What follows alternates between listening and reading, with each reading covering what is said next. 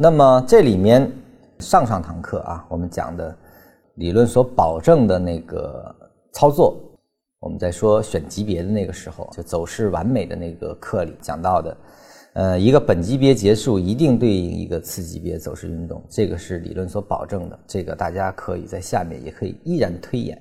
呃，一个三十分钟结束之后，一定对应个五分钟上，也就是说这个地方形成三十分钟的运动，那它就是一个扩张。那么形成五分钟之后，它无非是在原有的基础上形成可能的这个延伸啊，或者往下形成一个更高级别的中枢扩张。所以说这个五分钟是保证存在的。如果它连五分钟都没有，那就说明这个下都没有结束，因为它。只是这个运动下的这个五分钟运动的一个组成部分了。所以说，在这个保证下，就说这个三十分钟一定结束于此的话，这个地方理论上一定能推导出一个反向的五分钟运动。这个大家可以在推演过程中，你会呃用分上三四个级别，三个级别以上，你就会很清楚的能够把它证论出来。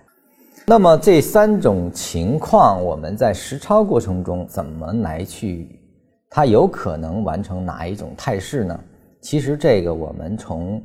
这个一开始的那第一笔，其实就可以有一定的征兆啊。就像你理解了中枢的扩张啊那一节所讲的中枢扩张的几种不同点需要注意事项啊，其实就可以理解它们的起始比其实是一致的，总有一个次级别回落给你说对应。起始比的力量如果不足，它就可能在 B 的范围形成中枢的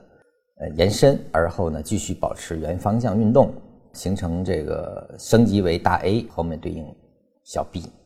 如果它是扩展，那它一定处在一个更高级别的大 A 或者大 B 的一个构建过程中，一定会对应这个，就是以同级别同方向的反向运动，两个走势啊，同级别反向。